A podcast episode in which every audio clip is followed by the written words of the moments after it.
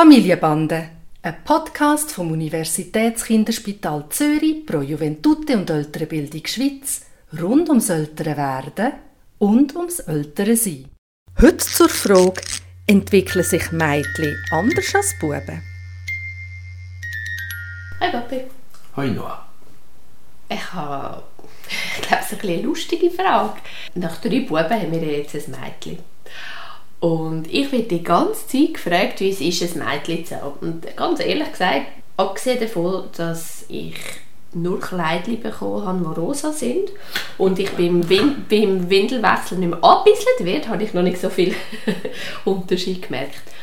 Aber ich finde es gleich eigentlich noch eine spannende Frage. Also was, was ist denn eigentlich anders zwischen Mädchen und Buben? Natürlich will ich da überhaupt nicht verallgemeinern, keine Regeln ohne Ausnahme, aber es gibt ja schon so Sachen, wo so ein bisschen sich der Geschlechterunterschied zeigt. Und vor allem, was mich interessiert, ich weiß, dass in der Regel meistens Mädchen sich ja so ein bisschen schneller entwickelt wie Buben. Hättest du gern? ich kann es dir sagen aus eigener Erfahrung. Ich bin auch das einzige Mädchen mit drei Brüdern. Aber wann fängt denn das an? Also ist das etwas, was erst in der Pubertät kommt oder werde ich das jetzt schon früh anfangen zu merken? Also, du hast ja meinen grossen Lehrer und Freund, der Remo auch noch gut gekannt. Und äh, wir haben äh, immer wieder über das diskutiert und äh, einige von seinen Forschungen haben ja auch wirklich gezeigt, dass Mädchen in gewissen Bereichen früher die Meilensteine erreichen als Buben. Und von dem her gehört er sicher zu den Vertretern, die das können aufzeigen können. Und er hat immer im genau gleichen Atemzug hat er gesagt, dass aber die Unterschied zwischen Mädchen und Buben mehr als wettgemacht werden durch die Unterschied bei den Mädchen selber oder bei den Buben selber, was früher oder spät ist in der Entwicklung. Das heißt, wenn du ein Mädchen A hast und ein Bub B, kannst du nicht sagen, dass das Mädchen A einen gewissen Entwicklungsschritt vor dem Bub B erreicht. Weil es kann sein, dass das Mädchen eine Spätzünderin ist unter den Mädchen und der Bub eher ein Frühzünder ist unter, unter den Buben. Und dann kommt das vor. Das ist mal der Punkt 1. Das ist ganz etwas Wichtiges, wenn man jetzt hier anfangen vergleichen.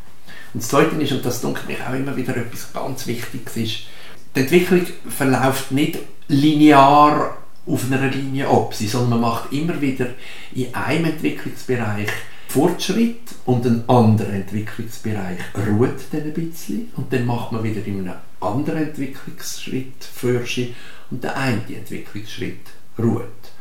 Und das heißt jetzt nicht, dass wenn wir, wenn jetzt, äh, sagen wir, äh, Mädchen in irgendeinem Bereich früher sind als Gruppe, dass dann die Buben in dieser Zeit gar nichts machen oder so, sondern das sind einfach unterschiedliche Entwicklungsschritte, die so für sich gehen. Und damit kann ich dir eigentlich überhaupt jetzt nichts sagen, wo ich als Grundregel sagen würde, da ist jetzt Talia schneller in ihrer Entwicklung als irgendeine von ihren drei Brüdern. Mhm. Okay. Also ich schaue nicht so genau an bei den einzelnen Kindern, aber wenn sie jetzt als Repräsentantin von ihrer Gruppe gelten würde, ist das dann wirklich etwas, wo von Anfang an in der Entwicklung schon stattfindet oder ist denn das, kommt das erst später? Also du hast die anatomischen Unterschiede, wo du erwähnt hast, dass du mehr abbieselt worden bist, offensichtlich von deinen Söhnen als jetzt von deiner Tochter. Aber sonst würde ich das sagen, spielt das wirklich überhaupt keine Rolle. Und die große Kunst ist ja nicht irgendwie einem Rollenstereotyp nachher zu hirnen und sich zu überlegen, was könnte jetzt früher kommen bei dem Mädchen. Das ist ja so, dass du einfach staunend vor dem neuen Lebewesen bist und probierst zu erfassen, was sind die Entwicklungsschritte und auf das zu reagieren. Und ich glaube, man würde sich nur den Tag kaputt machen, wenn man sich würde überlegen ist jetzt das ein bisschen früh oder ein bisschen spät und wie müsste jetzt das als Repräsentantin von den Mädchen quasi zu dem Zeitpunkt kommen und ist das früher oder später. Ich glaube, das ist ähm, aus meiner Sicht nicht sinnvoll, sondern das Spannende ist, und ich kann da vielleicht noch einen, einen anderen Bezug nachher sagen, wo vielleicht auch noch hilfreich ist, aber das Spannende ist wirklich, ein Kind so zu nehmen, ob jetzt Bub oder Mädchen, dass man es nur in der Entwicklung dort abholt, wo es gerade steht und unabhängig von anderen Vorstellungen. Was mir durch den Kopf geht, ist, dass ich zum Beispiel manchmal Kinder habe aus einer Gruppe von Kindern, die, die eine Beeinträchtigung haben. Und wo man vielleicht weiß, dass sie langsamer sind in ihrer Entwicklung.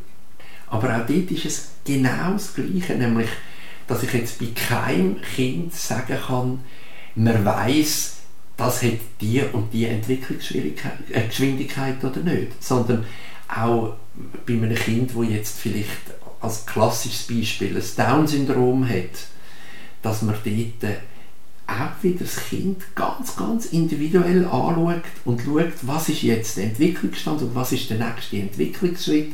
Und von dort her nachher wie den Blickwinkel hat, weil auch ich kann nicht sagen, in welchem Tempo auch sich ein Kind mit der Beeinträchtigung überhaupt entwickeln wird. Also mit anderen Worten sagst du mir, wenn mich jemand fragt, wie es jetzt ist, es plötzlich ein Mädchen zu haben, dann halte ich Ihnen einen Vortrag darüber, dass man in der Entwicklung ganz individuell bei jedem Kind sein soll und nicht so vergleichend.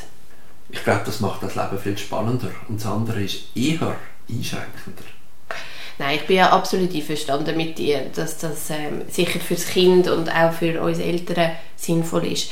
Aber es deckt noch nicht das ganze Spektrum von meiner Frage ab. Weil die Entwicklung ist das eine, aber das andere ist, dass ich zum Beispiel gendergerecht haben wollte sein immer und meine Buben Autos und äh, Puppen immer zum Spielen ähm, angeboten haben und die sind alle gerade zu diesen Autos und haben sich kein Pieps für die Puppen interessiert. Obwohl ich es wirklich probiert habe, ihnen alles Mögliche anzubieten. Ist denn da nicht wirklich irgendwo ein Unterschied zwischen den Geschlechtern und ähm, ist das nicht auch etwas, wo, wo sich jetzt ändern wird? Also ich kann dir nur noch mal das Gleiche wie am Anfang sagen. Es kann ohne weiteres sein, dass Talia jetzt mit Autorollis spielt. So wie es hätte können sein, dass einzelne von deinen Buben mit Puppen gespielt haben.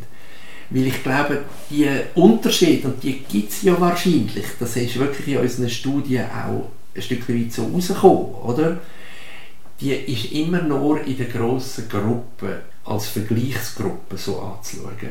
Aber im Einzelnen, und das habe ich schon x-mal erlebt, dass die Stereotypien wie bewahrheitet worden sind und dann kommt das Kind, was ganz anders ist. Oder? Mhm. Und ich habe so und so viele Mädchen, wo sich vor allem wilde Mädchen, die gerne mit den Buben spielen und Bubenkleider anziehen. Und ich rede jetzt vom Vorkindergarten und Kindergarten oder die Schulzeit, die Primarschulzeit. Und umgekehrt habe ich feine Buben, die gerne wie Mädchen sind und lange Haare haben und vielleicht mit Puppen spielen, weil sie einfach dann äh, feiner sind und entsprechend sich dort sozialisieren. Und dass das auch gar nichts mit anderen Aspekten der Entwicklung muss zu tun haben, sondern dass das einfach entsprechend Unterschiede sind, wo, und jetzt wiederhole ich mich, viel größer sind bei den Buben untereinander und bei den Mädchen untereinander, wie der Unterschied, wenn man die Mädchen und die Buben vergleicht. Also ich lasse es eigentlich einfach auf mich zukommen und äh, sehen, wie Talia sie wird im Vergleich zum Tani, im Vergleich zum Navel, im Vergleich zum Juval, weil einfach jeder seine eigene Person ist. Und wir staunen gemeinsam.